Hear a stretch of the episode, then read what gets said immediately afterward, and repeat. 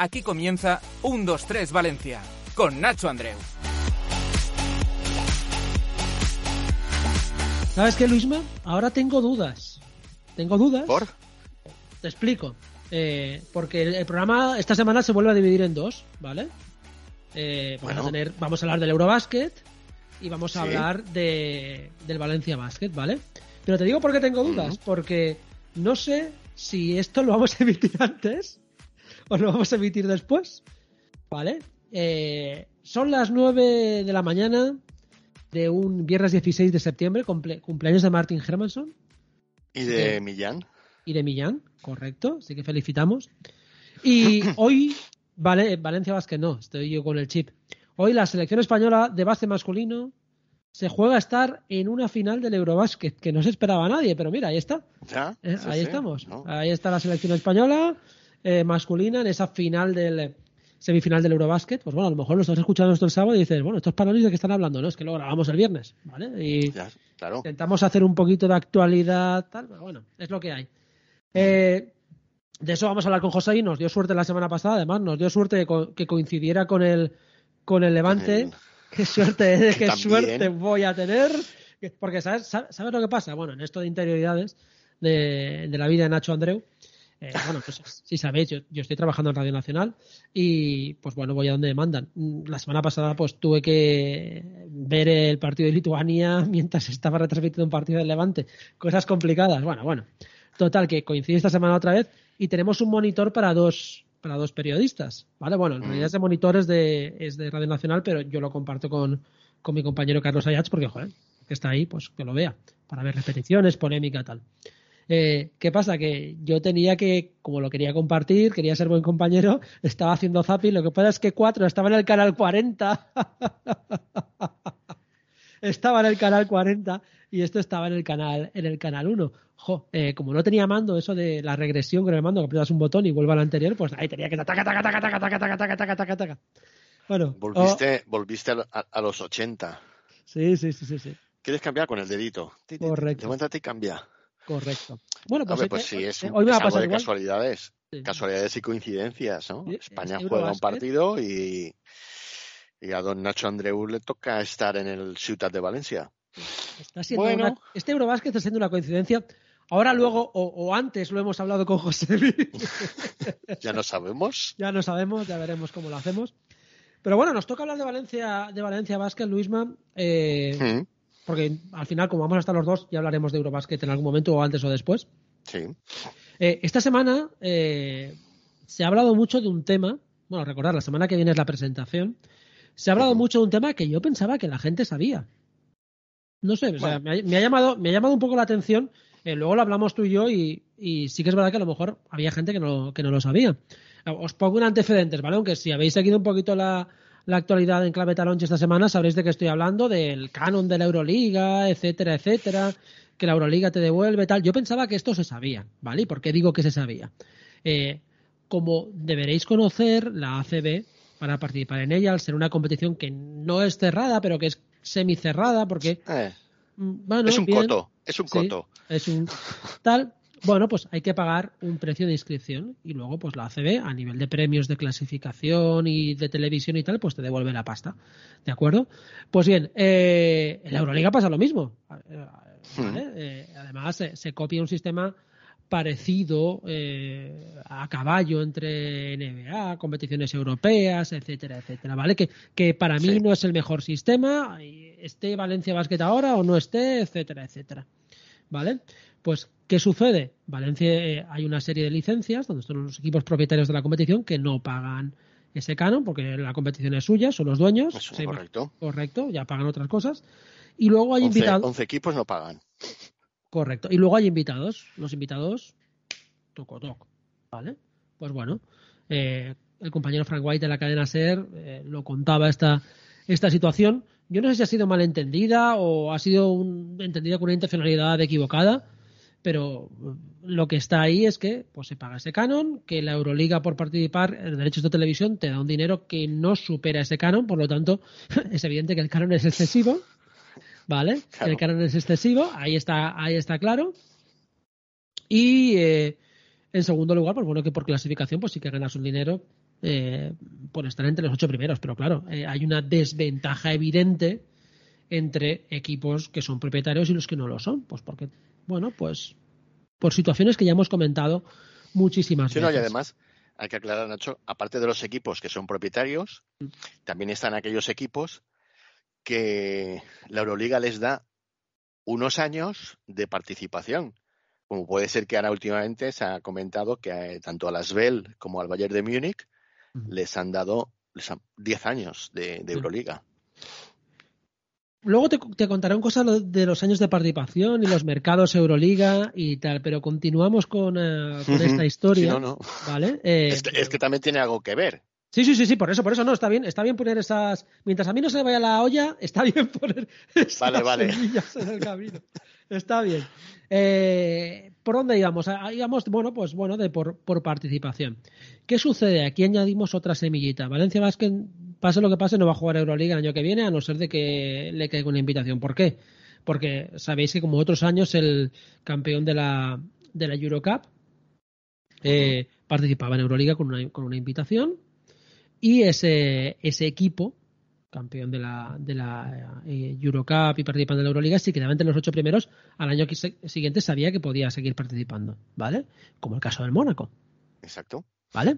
Bueno, Valencia Basket eh, no entra por ahí, entra pues porque ha adquirido parte de, de los derechos del Chesca, de los equipos rusos, que no van a participar en la, en la Euroliga, ¿vale? Por lo tanto, Valencia Basket sabe que no va a participar. ¿Qué sucede con todo esto? Bueno, lo de los viajes a mí me parece un poquito marciano, como que se haya metido Sí. este tema aquí, ¿vale? A ver, eh, ¿es cierto que los viajes son más caros? Pues bueno, sí, porque hay más. hay más, hay más partidos que en la Eurocup, hay muchos más partidos. Eh, ¿Qué sucede? Que son también más caros porque muchos de los viajes no son, eh, no son directos, son charter. Porque eh, para hacer mm, malabares con los, con los vuelos, porque un día juegas en Estambul, otro día juegas en no sé dónde, pues tienes que contratar un charter. Pues esto se hace más, más caro, ¿vale? Pero bueno, es que a mí eh, que se haya querido recalcar un tema que es anécdota y que cualquiera puede saber, porque eh, si tú ves que a final de temporada jugando Euroliga juegas 80 partidos y jugando Eurocup juegas 60, evidentemente es más caro jugar Euroliga que Eurocup. Por es que los números están ahí, ¿vale? Eh, en torno a la confección de la plantilla, teniendo todo esto encima de la mesa, Valencia Basket toma una decisión en su confección de la plantilla este año. Sabe y es consciente que tiene que ir a una plantilla de 15 fichas, eh, 14 más Martin Hermanson, una plantilla una plantilla larga porque eh, pues visto los últimos años de Euroliga es evidente que las lesiones pues afectan y que si se quiere competir no se puede competir eh, dos partidos con ocho jugadores porque al final eso acaba penando el resto de temporada. Yo creo que ahí hemos aprendido. Eso sí, se ha hecho una plantilla sin contar con, con grandes jugadores o jugadores mediáticos. Y aquí voy a hacer un mati- dos matices. El primero, Luisma, ayer me pasabas una noticia que me enfadaba y que yo digo, esto no puede Sí, no, ser. no, vamos a ver, es que, es que eh, no es para enfadar que te enfadar a ti, es que es para clamar al cielo. O sea, Sí. lo- luego, luego hay gente que dice, bueno, es que ¿por qué no se gasta el Valencia Basket en fichar grandes jugadores, jugadores de Euroliga? Es que tenemos el ejemplo eh, aquí en España, que ha salido a colación el contrato de, de Mirotic en los próximos tres años, incluida esta campaña. Entonces, claro, que esta campaña el- el Barcelona le pague 10 millones y medio. Al siguiente, Pero una, una, una 11 cosa, ¿eran, millones. ¿eran netos o brutos los 10 No, millones? espera, 11 millones. Y al siguiente, en la temporada 24-25, 11,6 millones. A eso hay que incluir un millón de euros por Euroliga ganada. Bueno, ahí no, enseguida- ahí no pasa nada. Bueno, bueno, pero mm, eh, está la posibilidad que, que se pueden meter ahí en la Sí, Final Four. sí, sí, sí. Enseguida salió el Club Blaugrana a decir, no, no, pero es que esos son brutos. Bueno, es que a mí me da igual que sean brutos o netos. Es que es una barbaridad. Ah, es una, Es una barbaridad. Es una brutalidad, es una brutalidad. La verdad es que, eh, en fin, esto no es poner un paño caliente, pero bueno, eh, yo es lo que digo, no. es lo que digo siempre. eh, y lo que se canta muchas veces en la, en la Copa del Rey, esa cancioncita así, estamos hasta. Vale. Eh, si mientras se le siga permitiendo a, a determinados equipos, pues eh, hacer estas cosas. Claro. Eh, hacer estas cosas mientras determinado. porque me parece un poquito heavy que la Euroliga eh, sea un club de propietarios y haya dos equipos que no son sociedades, que son clubes. Pues mm. con todos los respetos, como, como a ver, al final entre el Mislata Basket y el Real Madrid, pues la diferencia es que el Madrid tiene muchísimo más dinero. Sí, pero, no, solo es aparte De aparte, de otras cuantas. Quiero decir que son clubes. Sí, eh, lo que habría que tener en cuenta, eh, ya no sé que sean clubes o sean propiedades, es que de verdad tendrían que poner ya un tope salarial. O sea, para, bueno, para que todos puedan jugar con las mismas reglas. Ya que no jugamos en igualdad de condiciones, por lo menos un tope salarial para que ponérselo, que pueda. Sí, ponérselo un poquito más difícil. Sí. Ya está, ya está. Simplemente es eso. Porque al final, eh, esto pasa como la NBA. La NBA hay tope salarial. Pero ¿quién gana siempre? Hmm. Lakers. Eh, ¿Quién está en las finales? Bueno, luego, pues de vez en cuando salen equipos tal que tienen potencial económico. Pero al final, si miras los últimos años, eh, siguen estando Lakers, Celtics y o se siguen impulsando cuando esos otros proyectos van mal. ¿Vale? Que no se enfade la gente de los Lakers y de los Celtics. Pero bueno, es así. Es así. Claro. Es así. ¿Vale? luego pues puede pasar que, como pasa en la NBA, igual hay malas rachas y tal, que eso, eso también es bonito, ¿no? No, yo me refería a otra cosa y es ah, eh, que, haya, que haya jugadores de nivel que porque quieran jugar en un determinado equipo, pues ya se rebajen su salario para poder jugar ahí y no sobrepasar ese tope. Vale, me parece eso, me parece correcto. Pero lo otro es, vamos, una, una locura, una absoluta locura.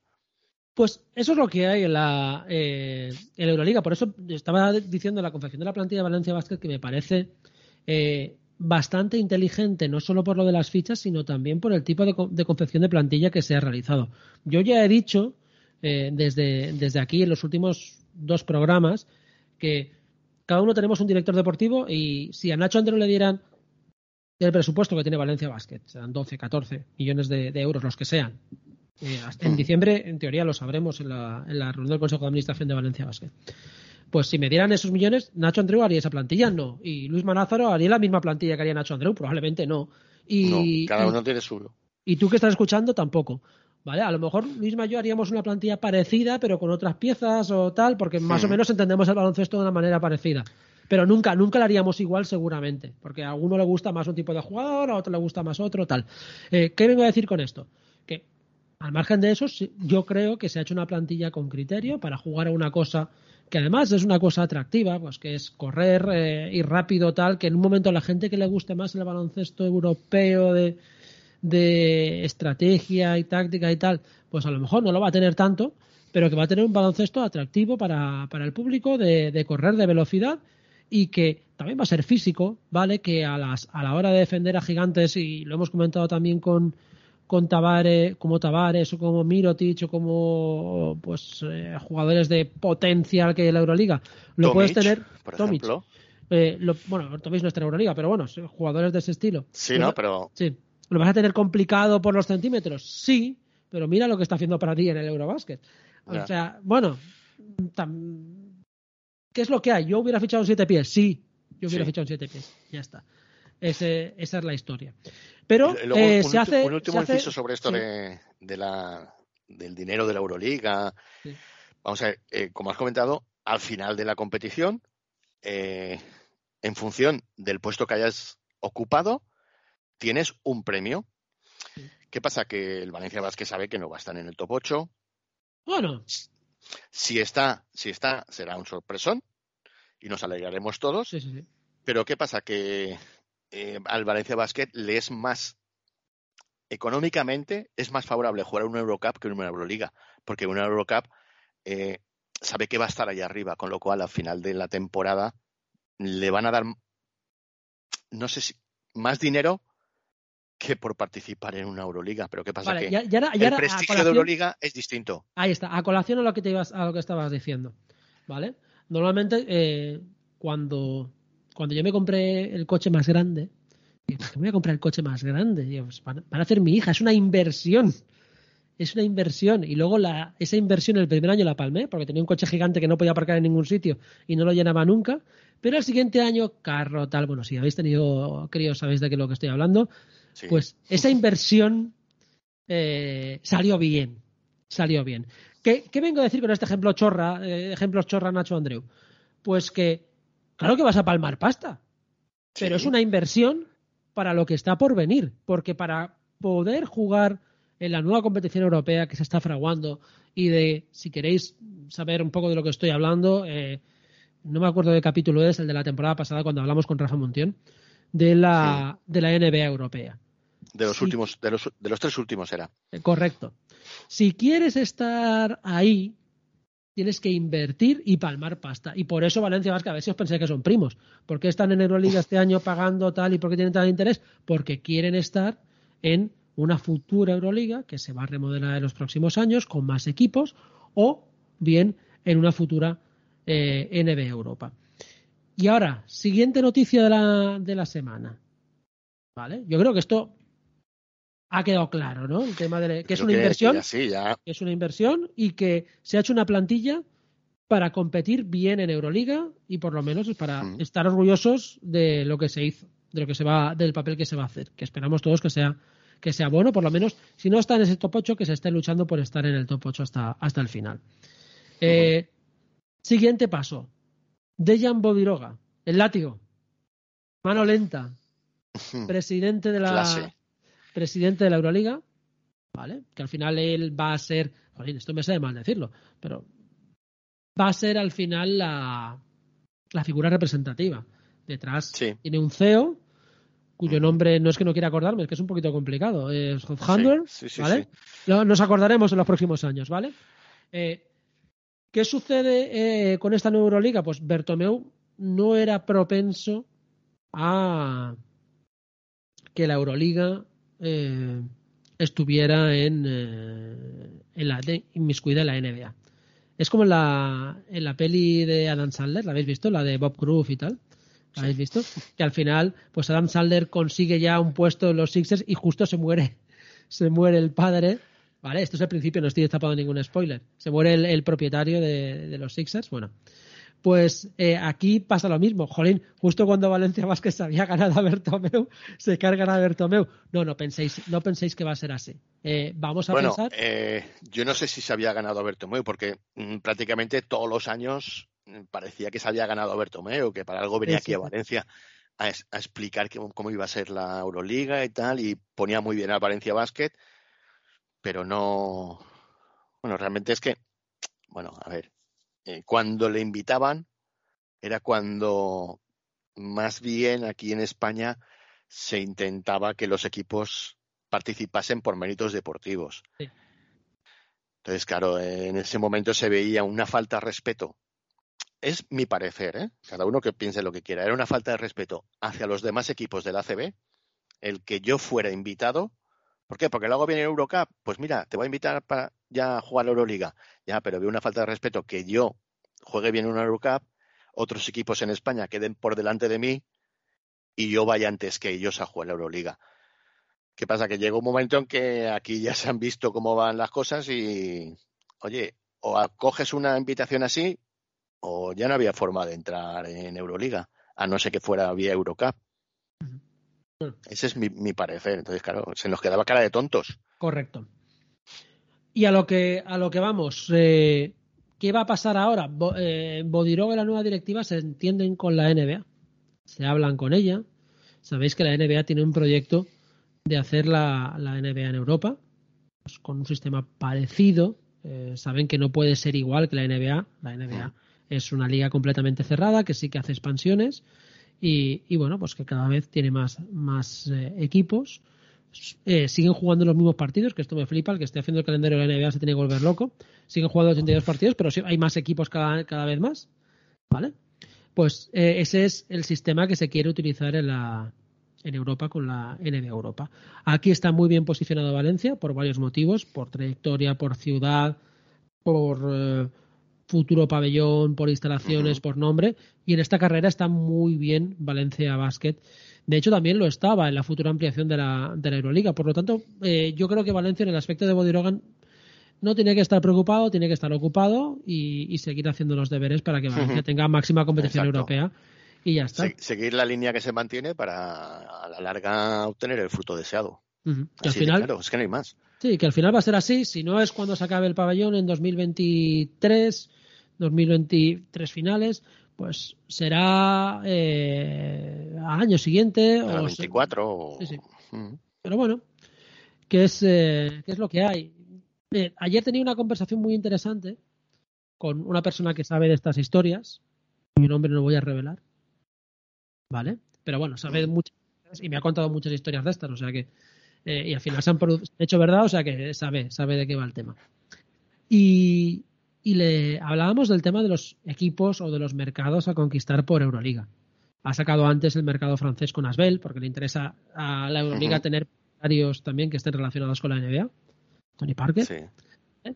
El, mercado, el mercado alemán, que es un mercado que a nivel de selecciones siempre ha dado buenos resultados, que ha tenido a Dirk Nowitzki como principal emblema, pero que en Alemania pues no acababa de arrancar la, liga. Ahora parece que la liga alemana cada vez va arrancando y que cada vez hay más equipos fijos en la, en la Euroliga. Eh, Bayern, Alba de Berlín, como equipos potentes y sobre todo el Bayern que está haciendo en los últimos años muy bien las, muy bien las cosas. ¿Qué mercado falta en Europa potente eh, en el baloncesto? Uno. El Reino Unido. El británico. ¿Qué problema hay? Que se las. Ah. Y decir eso que empieza por ese. Que les da igual el baloncesto. Eh, que. Y, sí que es verdad que hay un matiz porque eh, les interesa la NBA. De hecho, pues bueno, ha habido hmm. jugadores. Luol si no me equivoco, es, es británico, por lo menos ha jugado con la selección británica. Eh, ya ha habido algún jugador que ha estado en la NBA, pero bueno, de manera accidental. Y, pero sí que les interesa la competición. Eh, por lo que... Además, eh, suelen hacer partidos de, NBA de, pretemporada, en sobre todo muy fuertes, de no ya enfrentarte un equipo de NBA a un equipo de, de, ese país. No, no, es que juegan partidos de entre dos equipos de NBA. ¿Te imaginas jugando? porque el nivel, el nivel no, no lo da. Pero, pero bueno, Por lo menos eh, los llenan en los dos. Lo, está, lo están intentando, el, ¿sabéis? El London Towers, mítico equipo, ¿vale? Eh, ahora tienen nuevos patrones y están intentando potenciar la competición. Van 2.000, 3.000 personas a los partidos. Bueno, es claro, es que lo que interesa, eh, vamos a ver, tanto a, la Euroliga de Bertomelo lo que le interesaba era, pues como tú dices, los mercados emergentes. Y cuanto más dinero sacaran, pues mejor para todos, ¿no? Lo vemos, lo vemos en el fútbol. Eh, no me gusta meter, hacer comparaciones con el fútbol porque son dos deportes distintos. Pero mm. En el fútbol, eh, la inversión que se hace en los equipos en la, en la Premier es astronómica. Eh, por eso se pagan unas cantidades en el Reino Unido que le vendrían muy bien pues que se interesarán por el baloncesto al resto de, al resto de Europa. Eh, de, ahí la invitación al, al, London Towers a jugar una Eurocup. Eso es. Para que vaya despegando y vaya, pues mm. bueno, eh, animando a la gente a acercarse al baloncesto. De hecho, eh, con esta persona que digo, estábamos hablando, haciendo este análisis y me decía que no le interesa a los ingleses nada, que se van a gastar una pasta en London Towers y van a, y van a palmar. Y me daba un dato y me decía, eh, yo le digo, ¿estás de coña? Y dice, no, no, es, en serio. No, no. El, el Ucrania, el Ucrania eh, Gran Bretaña del, del Eurobasket, lo vio más gente en la Ucrania en guerra que, que en el Reino Unido. Que británicos. Sí, sí, sí. Yo creo que esto estaba de coña, pero bueno. Eh, sí, probablemente, no, fuera, probablemente fuera así. Pues sería verdad. O sea, no, yo, no tengo dudas. Pero, bueno, eh, se espera a ver que ese mercado que, les dé ese impulso y, bueno, esas inversiones. Bueno, a ver qué ocurre. Se ha ido el dinerito ruso, el dinerito turco está, Italia parece que le está volviendo a interesar esto, sobre todo al final esto va por las elecciones, ¿no? La selección italiana, pues bueno, poco a poco tiene mejores jugadores, y esto pues va a acabar puede acabar atrayendo más pasta de, Italia que está un poquito apagada en los últimos en los últimos años. No sé eh, al final dinero dinero eh, y como habéis visto se ha montado un pollo esta semana por tema de, de, hablar del dinero tremendo y al final lo que hace Valencia, Valencia Basket es invertir, por eso están, si no serían unos panolis. Eh, a ver. Bueno, es que no. Es que el, señor, cosa, o, el señor propietario. intentas meterte o. Como sea. el señor propietario del club ya sabe de qué va esto, de ganar dinero. si no, salir a la calle y enseguida veréis un supermercado muy conocido. Eh, o no tendréis que andar mucho para encontrarlo. Es que si, si al final no, no, le ves algo positivo en ese aspecto, de aunque no ya de, a medio, a, corto plazo imposible, a medio, bueno, pero a largo plazo, si no le ves alguna salida rentable, yo creo que no se meterían. Es rentable y Valencia sabe que tiene que estar, que tiene que estar ahí. Eh, este año, pues ha fichado jugadores más asequibles económicamente porque eh, Toby cobraba muchísima pasta y con el sueldo de hmm. Toby pues se ha podido fichar eh, a varios jugadores, aumentando también la inversión, que eso también es importante de decirlo, eh, que se estaba a lo mejor sobrepagando algún número de jugadores y por eso, pues bueno, han ido bajando fichas en la negociación con algunos jugadores porque se consideraba que se estaban sobrepagando o simplemente pues que si quieren estar en este proyecto Euroliga, que cada vez hay más jugadores que quieren estar en Valencia porque saben que es un proyecto Euroliga, pues mm, van a tener que cobrar eh, cantidades más escasas. Y se ha hecho un equipo pues más asequible, pero eh, teniendo una plantilla amplia y una plantilla pues que está bastante bastante cohesionada para lo que quiere Moonbrook. Al final, eh, ni Luis Malázaro ni Nacho Andreu van a entrenar al equipo. No, ni vamos a ser los directores deportivos, ni nada de eso. Lo que tú comentas. Todo se andará, ¿eh? Todo se andará. Bueno, es posible. Eh, que lo que tú comentas sobre los, los salarios es que realmente hay que ser algo más realistas a la hora de confeccionar una plantilla y no, bueno, eh, como decimos, eh, salarios como galácticos, ¿no? Es, son desmesurados. Mira, a Valencia Vázquez lo de pagar salarios muy elevados le vino muy bien. el primer año que jugó la final de la ACB y jugó Euroliga, y jugó mm. la, y ganó la Eurocup, esas, esas temporadas, ¿sabéis de cuándo os estoy hablando? ¿Vale? ¿Por qué? Se trajo a Tomasevich, a Oberto, a Rigodó, a Sandro Avio, eh, a toda esta gente que cobraba buena telita, Dicudis, ¿vale? Se trajo mm. una plantilla eh, pagando a tal. ¿Qué pasa? Que luego esto se le echó en su contra y vimos los peores años en la historia de, de Valencia Basket hasta que llegó Power Electronics, se estabilizó la cosa y ya hemos vuelto pues a una senda de, eh, de conseguir eh, y hacer los jugadores importantes. O sea, que fichar hmm. grandes estrellas no te garantiza no. Te garantiza una continuidad porque esto te puede hacer estallar. Si no, pues tampoco hay que irse muy lejos. Kalinich, Will Thomas, ¿vale? O sea, tampoco hay que irse, hay que irse muy, muy, muy. Will Thomas, no, perdón, eh, Derry Williams, perdón, Derry Williams. Williams. No, pero es que el, el, ejemplo que te has puesto del, del, del equipo del Valencia Basket que consiguió la Eurocup. Bueno, aquellos que era una gozada verlos jugar. Sí. Claro. Y, eh, era un equipo con estrellas sí. que habían estrellas que estaban en el equipo y con los nuevos jugadores cada uno supo aceptar su rol. Mm. Esos dos años. Más o menos. Esos dos años las cosas salieron bien, pero es que luego se torcieron de una manera bastante, bastante dramática.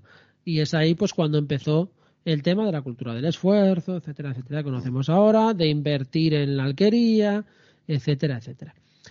Eh, hablamos de la pretemporada, quizá lo mejor que, Claver está en forma, ¿no? Sí. Eh, lo bueno es que Claver, eh, por ejemplo, nos, mm, vamos a ver, se han jugado cuatro partidos de pretemporada. Los cuatro estamos, estamos hablando del masculino, ¿vale? Sí, sí. En, los cuatro partidos ha ganado los cuatro. Sí. que eso no, es, no significa nada, porque a todos los equipos le faltan jugadores. Sí, lo bueno es que los jugadores van cogiendo forma y en este caso, como te comentas, Víctor Claver, en el último partido contra el Fuenlabrada Carplus, Carplus Fuenlabrada, pues hizo un partido muy bueno. No lo pude ver del todo, lo pude ver a, a rasgos. Sí, es que había, había, unos cuartos de final de la Euro de la Eurobasket. Sí, no, y es que además eh, solo se pudo ver a través de la cuenta de Instagram del Fuenlabrada. Entonces, claro, eh, un poco complicado. Víctor Claver hizo un buen partido eh, jugando de cuatro. Sí. Lo malo, lo malo, entre comillas, eh, no, no voy a poner los jugadores, es que como pregunté a la cuenta del club, las estadísticas, y es que Sí. si no había una mesa oficial que te pusiera, solo sabía los puntos, no sabía ni los minutos que había jugado, ni cuántos, ni el porcentaje, ni nada más. Entonces, pues bueno, yo me estoy basando en, en los puntos que han conseguido en cada partido. Y Víctor Claver, pues ha ido a más. Mira, y lo importante de que Víctor Claver, y, eh, esta estadística que parece muy simple, que son los puntos, Mm. eh, en el caso de Víctor Claver es muy importante. ¿Y por qué lo digo? Porque si Víctor Claver hay algo que le falta, son puntos. ¿Vale? Es un Sí. tío que te defiende muy bien, eh, que ocupa mucho espacio eh, en la zona, que puede defender a jugadores que son más bajitos que, que él, más altos, que puede ocupar dos posiciones en la pista, tanto de cuatro como de tres, pero que no mete. ¿Vale?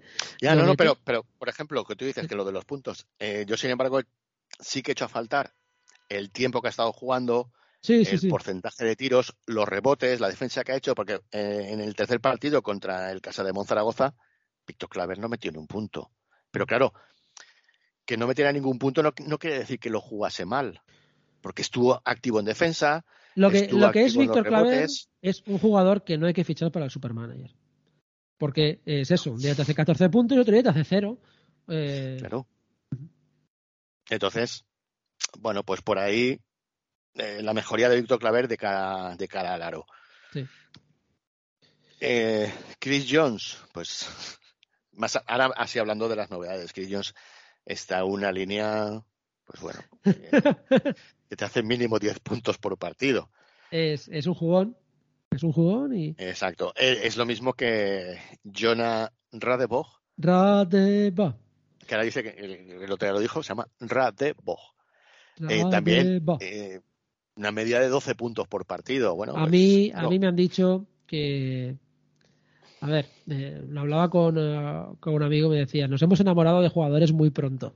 Pero bueno, eh, y, y le decía, como por ejemplo, Mari- eh, Marikovic, y me decía, sí, pues bien, es- dice, por eso no me quiero enamorar todavía de, de Radeva.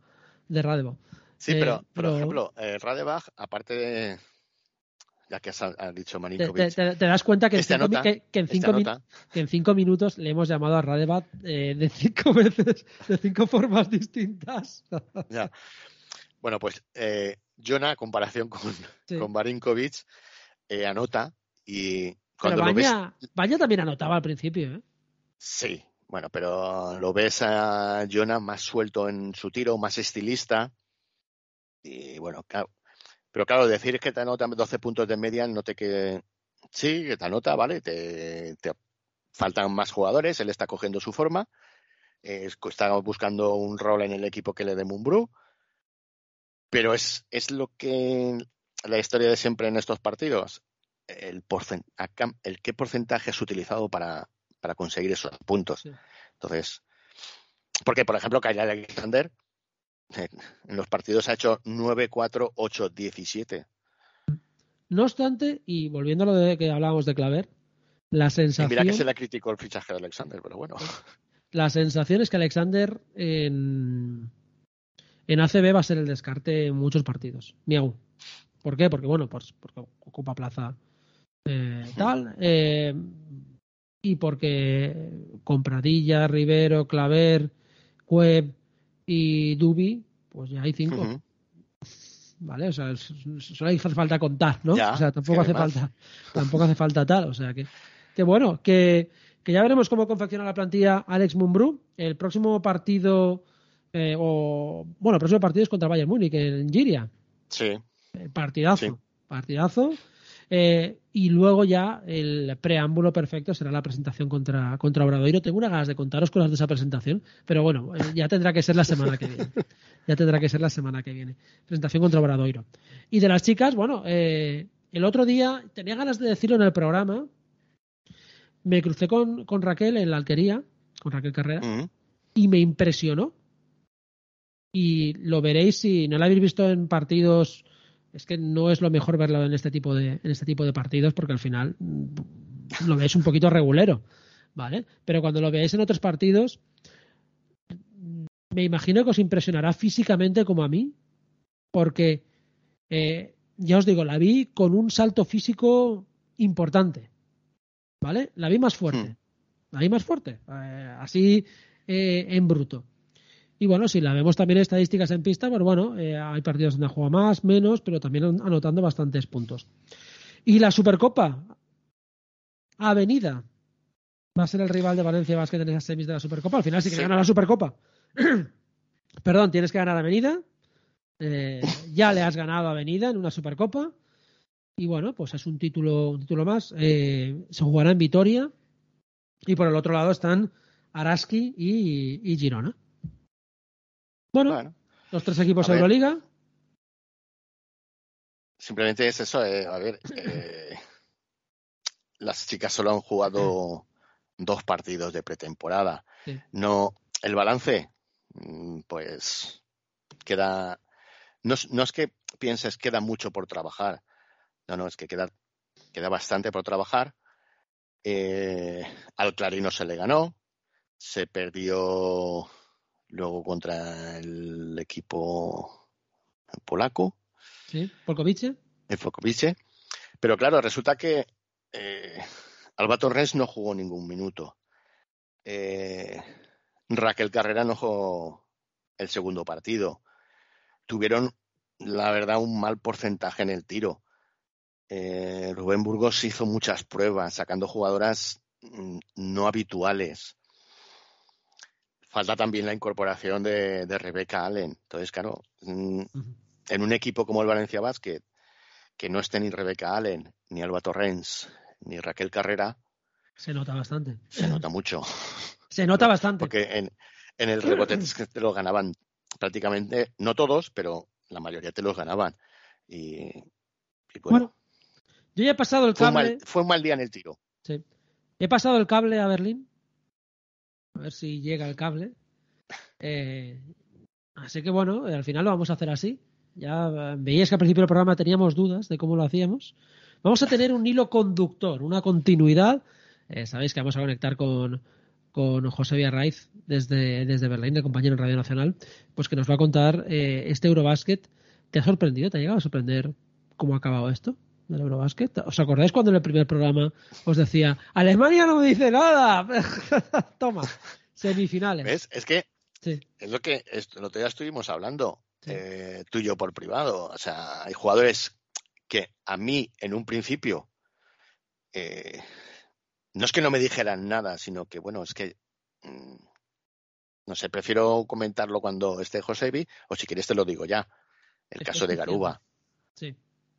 Eh, sin embargo, cuando los primeros partidos de Alemania, yo sí que la veía un- una selección consistente, eh, que aparte de que es Rader, vaya muchas veces a la suya, pero Sí. bueno, Pero bueno, Rader es es- un. Es, es, es- los que hemos visto jugar a Rader sabemos cómo es. ya sabemos cómo trataba a las tortugas ninja. Y, y más, a- y más en su selección, ¿no? Que es eh, Sí. yo me lo como, yo me lo guiso y A ver, el, el, balón el es mío. El Ajax la estrella. Sí. eh, Está muy bien rodeado. Eh, yo ya os digo, cuando veía la selección alemana sobre el papel, no me decía nada, pero una vez la vi en pista, pues me dio la sensación de que sí, de que estaba muy bien rodeada, de que tenía muy un equipo bastante bastante consistente y jugadores pues que te podían hacer muchas cosas. Eh, y además, eh, el Lowe, el Franz Wagner, que encima. Sí. Es que lo bueno es que el hermano está lesionado y el hermano Sí. es la figura. Sí, sí, sí. No sé, es Entonces- también ese, ese punto extra de jugar en casa, que también que tiene que Mm. ser muy bueno para, para ellos. No sé, pero mm, para mí son la Alemania la clara favorita a ganar, a ganar esta noche. Ocho y media. ¿Era? Ocho y Eh, media. ocho y media, no me acuerdo si era ocho y media, ocho Ocho y cuarenta y cinco, ocho y media. Así que podré ver por lo menos la primera media hora con tranquilidad de- del, del partido. El partido, hombre, uno, se- uno se está haciendo sus cábalas, ¿vale? O sea, Claro, al final claro. uno come, pero también eh, come con, eh, con el interés del baloncesto, ¿vale? Además era, era un poquito loco porque encima estaba escuchando, mira, ahí lo tenemos, ahí lo tenemos, porque Hola. hola Josefi, estamos, estamos, estamos grabando, estamos grabando. Le estaba diciendo a Luisma que me está volviendo, me está volviendo un poco loco esto del Eurobasket. y las, y las estadísticas. Te voy a decir por qué, Jolín, el otro día. ah, eh, vale, vale, vale, vale, los números, sí, sí, sí. Los números. Pero, pero ¿sabes lo que pasa, José? Eh, ¿Qué partido estaba jugando el otro día mientras España jugaba contra Lituania? ¿Qué equipo estaba jugando? El Levante. Sí, señor. Esa es la explicación, ¿no? Sí, sí, sí. Yo creo que, que ahí está, ¿no? Ahí es donde nos podemos donde nos podemos arrimar. Eh, yo me estaba volviendo un poco loco porque eh, estaba comentando antes, ¿no? Yo estaba viéndolo en la pantalla y te estaba escuchando a ti y digo, jolín, y es, ya sé lo que va a pasar. ya sé lo que va a pasar. Ya sé lo que va a pasar. Sí, sí, exactamente. Sí, lo de las prórrogas también de, Francia, ¿no? Eso también es una, una, casualidad enorme, fíjate. Sí, No sé, son las cosas de los, las matemáticas y el baloncesto. Bueno, ¿qué tal por allí? Eh, ¿Qué tal por Berlín? Bien, Bien, bien, por Berlín, bien. Sí, sí, lo único que estoy echando ya en falta es un poquito de, apurado, ¿no? Me vendría bien. Pero yo no contaba con, estar aquí a estas alturas, seguramente, y por eso no he sido previsor para, para echar alguna maquinilla desechable más. Pero bien, por lo demás, eh, bien. Está llegando ya aquí el, el, otoño, nos ha tocado algún día de lluvia o sea que, bueno, veremos a ver. Eh, de momento no ponen la calefacción porque no están las cosas eh, muy allá como para ir gastando ya gas, seguramente. pero, pero sí se está empezando a notar el, el por aquí que sí, que dentro de poco a la península ibérica, es de suponer. Ya, veremos, ya veremos. Eh, ¿Te sorprende todo lo que está pasando en el Eurobasket? Porque al, final, a mí me da, me da la sensación de que eh, Eurobase con tantos partidos, ¿te acuerdas que lo comentábamos la semana pasada? Al final, eh, las elecciones que están llegando eh, son las que han tenido, exceptuando quizá Polonia, que para mí es la gran sorpresa, eh, son las que han tenido una mayor rotación, la que han tenido más presencia de banquillo en su, en su rotación. Sobre todo el caso de España es paradigmático. Sí, sin duda nos ha venido bien eso de que los banquillos estén dejando notar, ¿no? Más que las grandes estrellas, porque nosotros no las tenemos. Y si tenemos un, un equipo que, oye, salvo a lo mejor la aportación de Seba Saiz, al que elogiábamos el otro día, pero bueno, es el que menos minutos está, está jugando, eh, cuando juega lo, lo, ha hecho bien, eh, la verdad. La aportación del banquillo de España, para mí, sin duda alguna, es el principal valor que está demostrando esta, esta selección, que quien sale aporta y lo hace bien.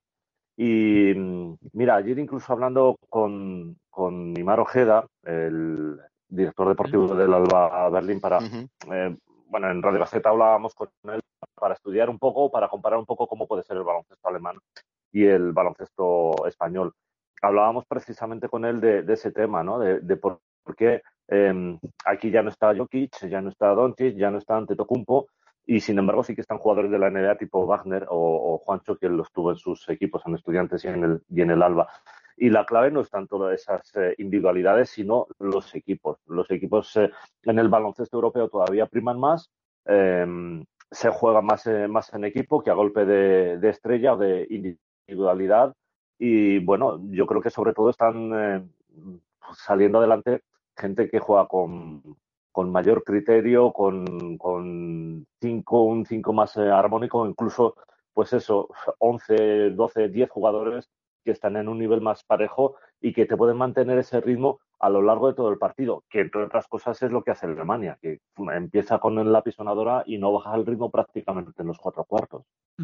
A mí, sobre el papel Alemania parecía una selección, bueno, eh, lo, lo, comentaba antes con Luisma, pero luego viéndoles, viéndoles jugar me parecen el equipo el equipo del campeonato y este pues eh, va a ser un va a ser una noche dura eh, José puede ser una noche sí, dura. sí. Sin duda alguna. Yo durante la primera fase salvo después unos cuantos highlights y los números que ves en las estadísticas pues tampoco los eh, mucho, ya intuyes por lo que ves y por lo que, lo que puedes analizar un poquito lo que te dicen los números, que están jugando muy bien, pero verdaderamente, sobre todo en el partido contra Grecia, me, me impresionaron. Me impresionaron. yo saqué claramente la conclusión de que nosotros no somos capaces de jugar ese ritmo, pero bajo ningún concepto. O sea que o tratamos de parar un poco el partido, ir a ataques más, eh, más largos, tanto los nuestros como los suyos o si no, nos llegaremos al, último cuarto con posibilidades. Em, eh, por mucho que, hagamos eh, rotaciones, ellos también las tienen y, bueno, te llevan a, ese ritmo de partido que es una, una especie de trampa, ¿no?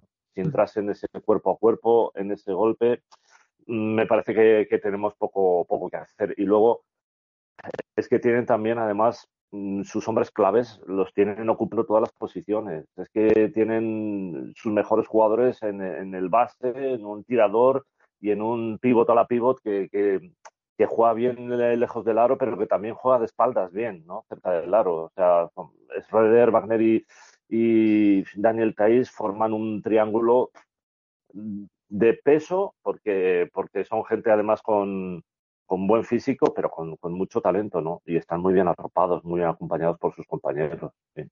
Sí, además, a ver, José, comentas el triángulo, pero es que además tienen a Boydman, tienen eh, a Lo, que también te puede jugar desde fuera, que es un buen tirador, que lo está demostrando. Entonces, eh, yo lo que en la anterior, la anterior vez os comenté, yo sí que veía una Alemania Mm. más unida que, que, Francia, más unida que otros equipos, eh, y lo han demostrado. Entonces, eh, pues no sé, la velocidad de Schroeder habrá que intentar pararla, a ver cómo. Es un poco complicado. Pero yo pienso que España tiene más banquillo que Alemania.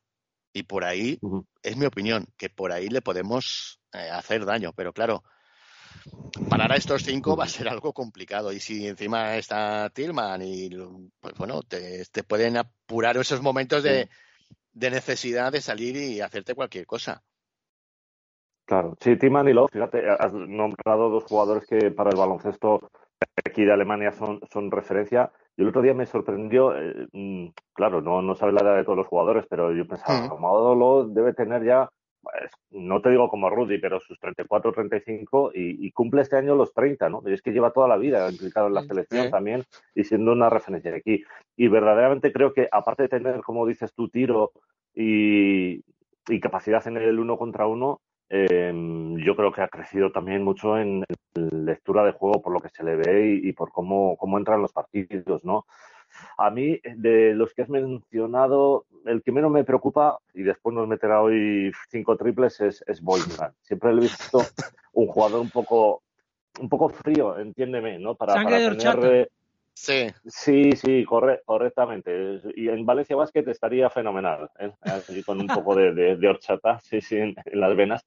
Em, pero no sé, con, ese físico superlativo que tiene le, cuesta le cuesta cuerpear, no se encuentra mucho más cómodo lejos del aro y, yo creo mm. que, bueno, pues a, lo mejor ahí le podemos anular un poquito, pero, pero sí, o sea, es verdad que, nuestro banquillo nos tiene que dar eh, cierta mm. superioridad, pero para eso o sea, cuando empiecen las eh, rotaciones, cuando estén en el segundo cuarto mucho tiempo los hombres de banquillo, lo que hace falta es que eh, al iniciar, que está siendo uno de los debes de nuestra selección, no nos despistemos y no nos vayamos pues 10 eh, abajo para entrar en el segundo cuarto a lo mejor, porque la tarea va a ser más complicada en ese sentido. Yo de todos los que hay que defender, eh, a lo mejor por tener a Alberto Díaz para decir, bueno, vamos a ponerle ahí tres minutos para asfixiar a Schroeder y que se vuelva loco el, chaval, que a veces le entra también la sí, sí, hay veces, locuras, se, ¿no? Pues, se le va un poco.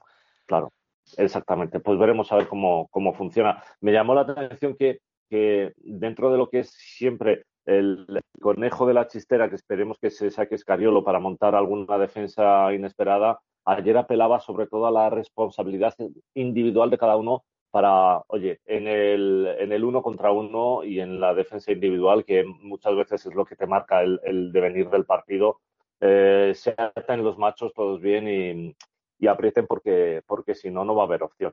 Y, yo coincido en, esa visión también, desde luego. Desde, luego, sí. Eh, la mejor arma de Escariolo es la zona. Es la mejor arma. Y en Alemania todos tiran de fuera. Eh, esto te, te implica un, un sacrificio extra. Sí, sin duda alguna. Muchas veces ahí la, zona puede ser un tiro en el pie, ¿no? Mantenerla durante mucho tiempo no lo vas a poder hacer. Sí para cambiar eh, defensas, pues yo qué sé, en, la misma jugada, pues a lo mejor empezar en individual o mostrar una zona y terminar en, en, una, en una defensa mixta. Yo qué sé, eso se está... Eh, lo, lo, hace bien o después de, de saque de banda, bueno, no sé, lo que quiera pero que dé resultado, porque, porque faltaba hacer. Eso es. Oye, por, cierto, eh, comentar simplemente, eh, me ha llamado muchísimo la atención, ayer Escayolo estuvo en la, en la SER y le preguntaban por eh, Lorenzo eh, Marrón, antes conocido como Lorenzo Brown, y él decía que, que, la gente que estaba hablando de Lorenzo Brown decía que era eh, por ignorancia, oportunismo y xenofobia. A mí, mm. eh, a ver, con todo el respeto del mundo, yo me pareció, y, los, y lo sigo diciendo, me parece un magnífico jugador, está jugando muy bien, pero me parecía curioso que se nacionalizara a un jugador que ni siquiera había jugado en España, ni tenía ningún vínculo mm. con España. Porque, bueno, que se nacionalice, por ejemplo, eh, yo qué sé, imaginaos que Toby, en lugar de nacionalizarse esloveno, se hubiera nacionalizado español. Bueno, pues ha estado aquí, o Justin Dolman cuando estuvo aquí en Valencia también, vale pero que se nacionalice Toby esloveno, que se nacionalice eh, Dolman armenio, de Kosovo, Kosovar, que fue, creo que fue, pues bueno, me parece ciertamente cuestionable y, curioso. De todas maneras, de ahí a la xenofobia, me parece que, que no sé, que quizás eh, acudimos muy frívolamente a ese término, que es un término bastante, bastante duro. Sí, es duro. Yo no creo que sea tanto Fíjate, lo, lo voy a dar, voy a darle a la, a la bandera la, la, vuelta, ¿no? No creo que sea tanto una cuestión de xenofobia como si una cuestión de, de un patriotismo mal entendido, el, mm. el, el, pretender que no, que aquí en esta selección solo cabe eh, la gente que sea española o hijo de español o nieto de español o que haya jurado bandera, yo qué sé. Mm. Mm, yo tampoco soy mucho de esa idea. A mí el, yo separaría bastante lo que es eh, los temas de, política nacional, de, sentimientos patrióticos, a lo que es una selección que no deja de ser baloncesto. Yo lo veo más por el lado del baloncesto, por entender que, que a lo mejor la presencia de un jugador como Lorenzo Brown pues te puede tapar eh, la progresión de algún, de algún jugador que tengas en ese puesto o que mandes un mensaje un poco eh, nocivo en el sentido de que, mira, si no das la talla realmente vamos a tener que buscar a alguien de, de fuera. Em, eh, a lo mejor eso es lo que menos eh, me gusta, pero yo el, el, tema de xenofobias, banderas, historias así, sinceramente me parece un poco peligroso entrar en, ese, en esa dinámica y que creo que la cosa no va por ahí. Sinceramente creo que la cosa no va por ahí. Eh, puede ser que tú tengas una visión muy radical de las cosas. Yo sé que, por ejemplo, Milos Teodosic, eh, y ya hace mucho, le dijo a su, a su federación, viendo lo que estaba haciendo Croacia, que, está jugando con nacionalizados, pues yo que sé, el resto de selecciones eh, de la antigua Yugoslavia, Eslovenia con Randolph, Toby, Macedonia, Montenegro también. Eh, los serbios todavía son muy puristas y Teodosis les dijo claramente a su federación, si metéis aquí un nacionalizado no contéis conmigo. Pues oye, a lo mejor se puede tomar también esa determinación, legítima es, no sé. Pero yo sí que entiendo que desde el punto de vista de baloncesto, Escariola advirtió que tenía un problema grande eh, en el puesto de, base y todo el mundo era consciente. Y, bueno, eh, por lo que sé también, no parte de la iniciativa de, de traer a Lorenzo Brown. Cuando le consultan, al ser un jugador que conoce y todo eso, dice, pues sí, sí, sí, eh, para adelante, encantado.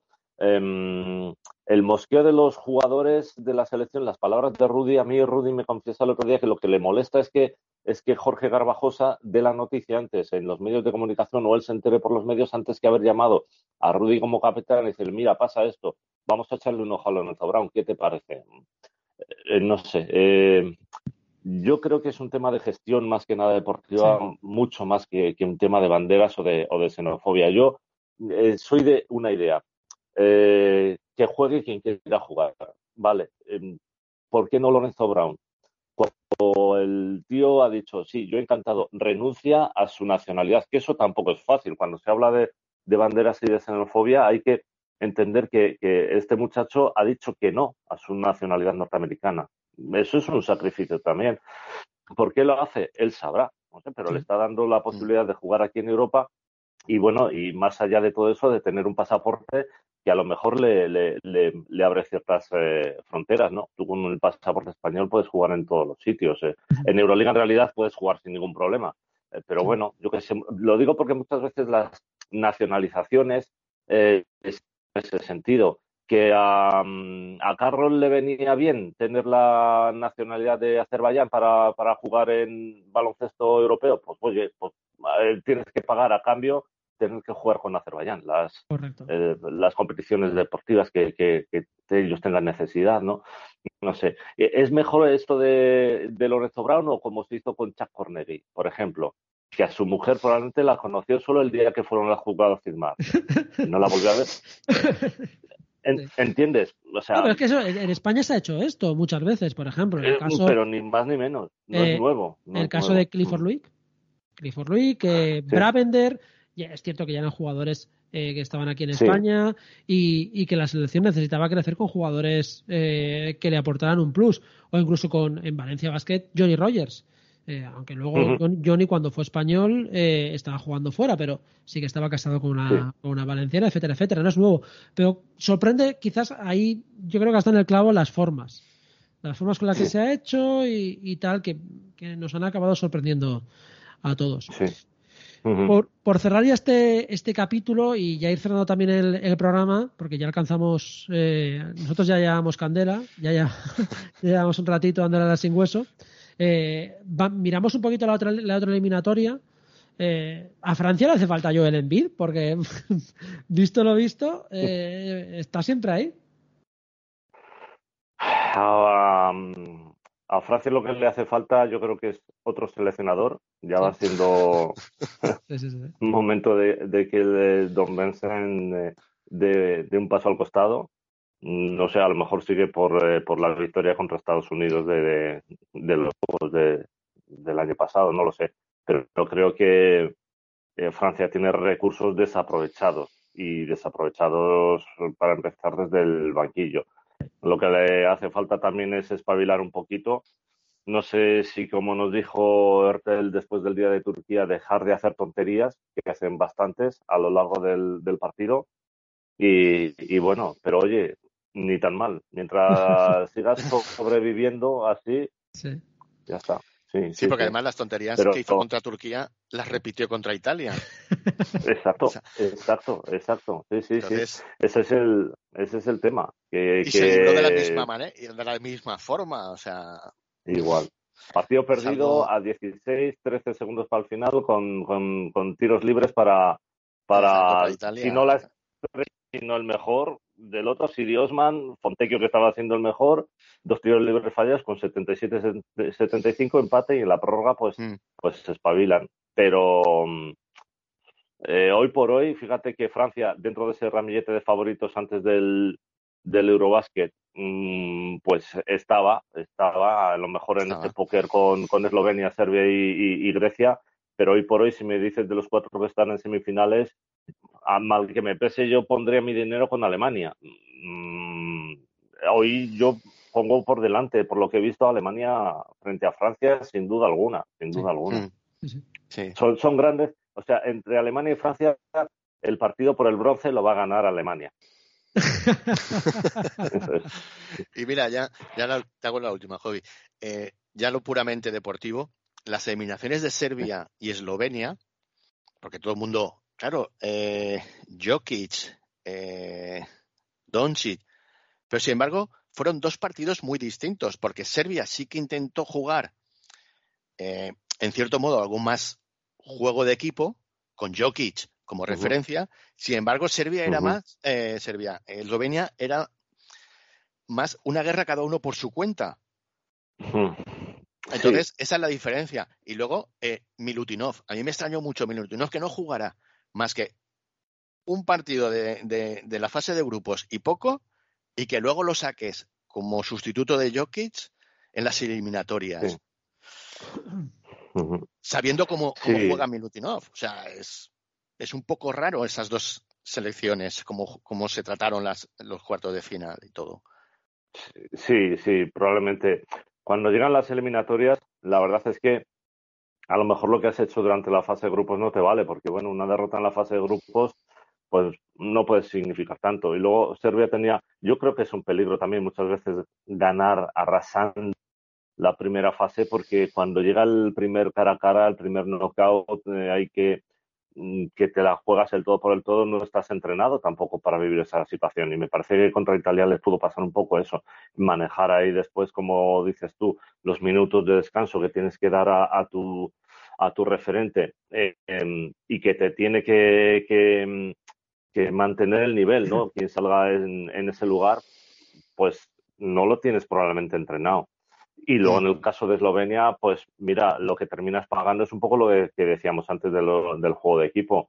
Es que Chich lesionado y maltrecho y todo, pues te juega 36 minutos. Chanchar 38. Eh, Goran Dragic, siendo Goran Dragic, pero todos sus años también, pues jugó tantos minutos como años tiene, prácticamente. Jugó también 38. Eh, o sea, es que Eslovenia jugó con, con cuatro jugadores y después un poquito más, Toby por los veintitantos. Es decir, llegado el momento, cuando has acabado de remontar y te supone un esfuerzo de la leche, llegas el último cuarto sin, sin fuerza, sin argumentos hmm.